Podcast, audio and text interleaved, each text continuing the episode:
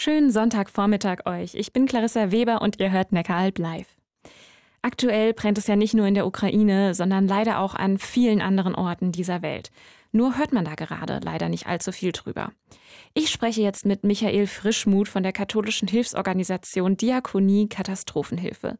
Herr Frischmuth, wie wirkt sich denn der Krieg in der Ukraine auf andere Katastrophen und Konflikte in der Welt aus? Einerseits, und das ist sofort zu beobachten, verschwinden die anderen Katastrophen äh, aus den öffentlichen Medien. Es gibt keine Berichterstattung mehr im Fernsehen, in den Tageszeitungen. Damit verschwinden diese anderen Katastrophen auch aus dem Bewusstsein der Menschen. Das ist ja das eine. Das andere sind die konkreten Auswirkungen des Putin-Kriegs zum Beispiel auf die Getreidepreise und damit auf mögliche Hungersnöte. Genau. Konflikt und Hunger sind immer sehr eng miteinander verbunden. Wenn das eine eskaliert, folgt darauf meist kurz das andere.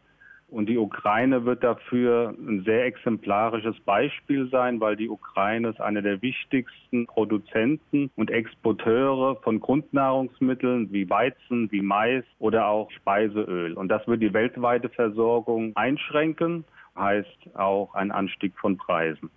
Und in welchen Ländern wird das am heftigsten zu spüren sein? Am heftigsten wird es zu spüren sein in Ländern, die ohnehin schon von Hunger bedroht sind. Da sind in erster Linie ist da der Jemen zu nennen, aber auch äh, Länder Ostafrikas. Mal abgesehen von der Ukraine, wo brennt es denn aktuell am meisten? Sind das dann nach wie vor afrikanische Länder, der Jemen, Syrien? Aktuell gibt es einige Länder, wo eine große Zahl von Menschen akut vom Hunger bedroht sind. Das ist am Horn von Afrika, das ist der Südsudan, das ist Äthiopien, das ist nach wie vor der Jemen, die die weltweit größte humanitäre Krise ist. Und wir dürfen auch nicht ein Land vergessen, was vor kurzem noch äh, sehr präsent war in der Öffentlichkeit, äh, das ist Afghanistan. Bei all den Kriegen und Konflikten zurzeit, was macht Ihnen denn persönlich trotzdem Hoffnung? Also was uns in der humanitären Hilfe Hoffnung macht, dass wir auch weiterhin und in Zukunft unsere Arbeit gut machen können, ist gerade in Deutschland die hohe Spendenbereitschaft der Menschen und auch, dass der Etat der humanitären Hilfe der deutschen Bundesregierung stabil auf einem sehr hohen Niveau ist. Sagt Michael Frischmuth von der Diakonie Katastrophenhilfe.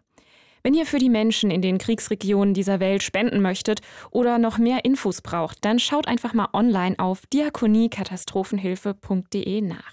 Neckaralb live. Blickwinkel